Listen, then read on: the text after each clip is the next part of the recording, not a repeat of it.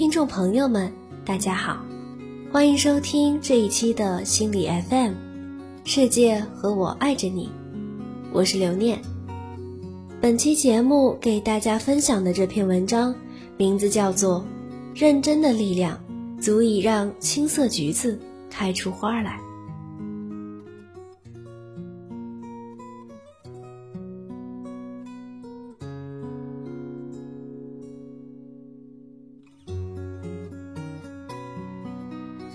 是个快递小子，二十岁出头，其貌不扬，还戴着厚厚的眼镜，一看就知道刚做这行。竟然穿了西装，打着领带，皮鞋也擦得很亮。说话时脸会微微的红，有些羞涩，不像他的那些同行，穿着休闲装、平底鞋，方便楼上楼下的跑，而且个个能说会道。几乎每天都有一些快递小子敲门，有些是接送快递的物品，但大多数是来送名片、宣传业务。现在的快递公司很多，也确实很方便，平常公事私事都离不开他们，所以他们送来的名片我们都会留下，顺手塞进抽屉里，用的时候随便抽一张，不管张三李四。打个电话，很快就会过来一个穿着球鞋、背着大包的男孩子。那次他是第一次来，也是送名片，只说了几句话，说自己是哪家公司的，然后认真的用双手放下名片就走了。皮鞋踩在楼道的地板上，发出清脆的响声。有同事说：“这个傻小子穿皮鞋送快件也不怕累。”几天后又见到他，接了他名片的同事有信函要发，也许丁军辉的名片在最上面，就给他打了电话。电话打过去，十几分钟的样子，他便过来了，还是穿了皮鞋，说话还是有些紧张。单子填完，他慎重的看了好几遍，才说了谢谢，收费找零。零钱谨慎地用双手递过去，好像完成一个很庄重的交接仪式。因为他的厚眼镜，他的西装革履，他的沉默，他的谨慎，就下意识地记住了他。隔了几天，给家人寄东西，就跟同事要了他的电话。他很快过来，仔细地把东西收好，带走。没隔几天。又送过几次快件过来，刚做不久的缘故，他确实要认真许多，要确认签收人的身份，又等着接收后打开看其中的物品是否有误，然后才走。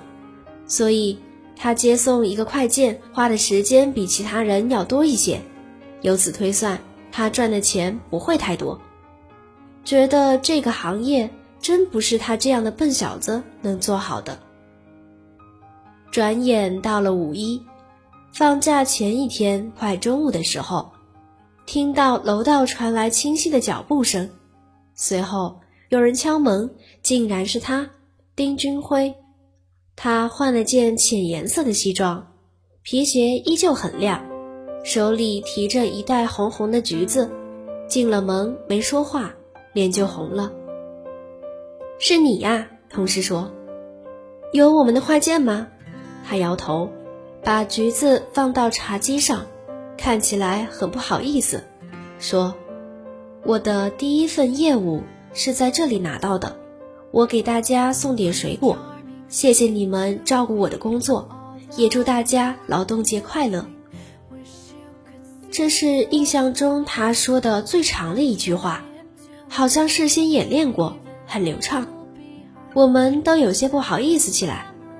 这么长时间，还没有任何有工作关系的人来给我们送礼物呢，而他只是一个凭自己努力吃饭的快递小子，也只是无意让他接了几次活，实在谈不上谁照顾谁，他却执意把橘子留下来，并很快道别，转身就出了门。应该是街边小摊上的水果，橘子个头都不大，味道还有点酸涩。可是，我们谁也没有说一句挑剔的话。半天，有人说道：“这小子，倒笨的挺有人情味的。”也许因为他的橘子，他的人情味，带有快递的信件和物品，整个办公室的人都会打电话找他，还顺带着把他推荐给了其他部门。丁俊晖朝我们这里跑的明显勤了，有时一天跑了四趟。这样频繁的接触，大家也慢慢熟悉起来。丁俊晖在很热的天气里。也要穿着衬衣，大多是白色的，领口扣得很整齐，始终穿皮鞋，从来都不随意。有次同事跟他开玩笑说：“你老穿这么规矩，一点都不像送快递的，倒像是卖保险的。”他认真的说：“卖保险都穿那么认真，送快递的怎么就不能？”我刚培训时，领导说。去见客户一定要衣衫整洁，这是对对方最起码的尊重，这也是对我们职业的尊重。同事继续打趣他：“对领导的话，你就这么认真听啊？”听领导的话当然要认真，他根本不介意同事是调侃他，依旧这样认真的解释。我们又笑。他大概是这行里面最听话的员工吧，这么简单的工作，他做的比别人辛苦多了。他好像做的越来越信心百倍，我们的态度却不乐观，觉得他这么笨的人，想发展不太容易。果然，丁俊晖的快递生涯一干就是两年。两年里，他除去了换一副眼镜，衣着和言行基本上没有变化，工作态度依旧认真，从来没听到他有什么抱怨。那天，我打电话让他来取东西，我的大学同窗在一所中专学校任教，十一结婚，我有礼物送他。填完单子，丁清辉核对时冷不丁地说：“啊，是我念书的学校。”他的声音很大，把我吓了一跳。他又说：“我也是在那里毕业的。”这次我听明白了，不由抬起头来，有些吃惊地看着他：“你也在那里上过学吗？”可能那个地址让他有些兴奋，一连串地说：“是啊，是啊，我是学财会的，二零零四年刚毕业。”天，这个其貌不扬的快递小子！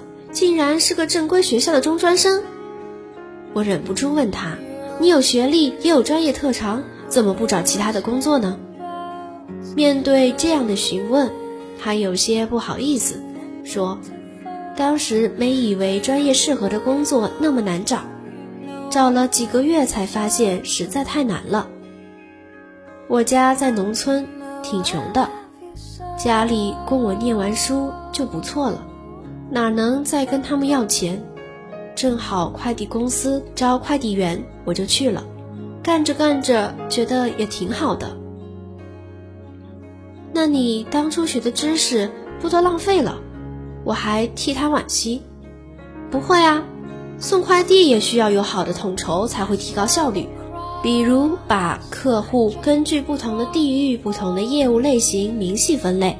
业务多的客户一般送什么？送到哪里？私人的如何送？通常看到客户电话就知道他的具体位置，大概送什么？需要带多大的箱子？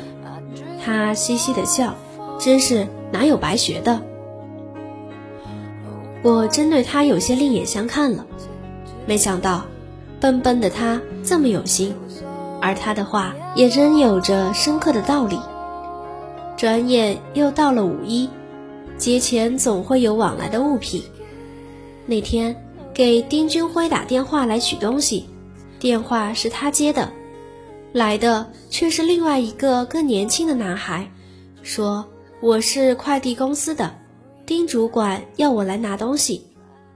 我愣了一下，转念明白过来，说丁军辉当主管了。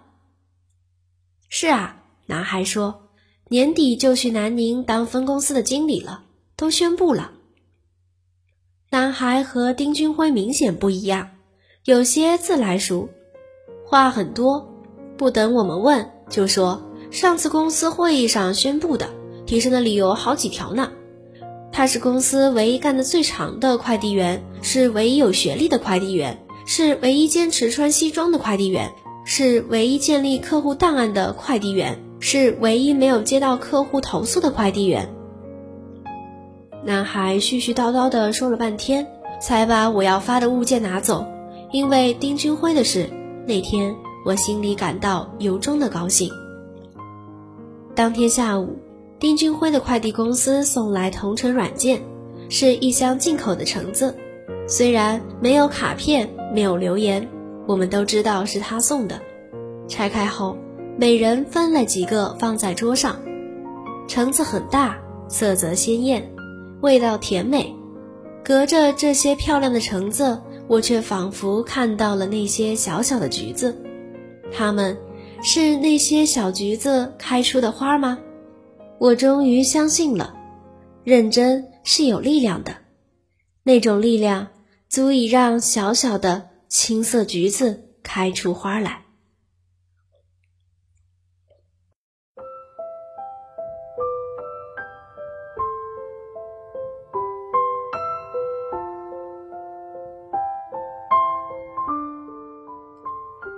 感谢大家收听本期的节目。如果你喜欢我们的节目，请继续关注心理 FM。如果你有什么好的建议或是意见，也请在节目后留言联系我们。我是刘念，无论如何，请记得，世界和我爱着你。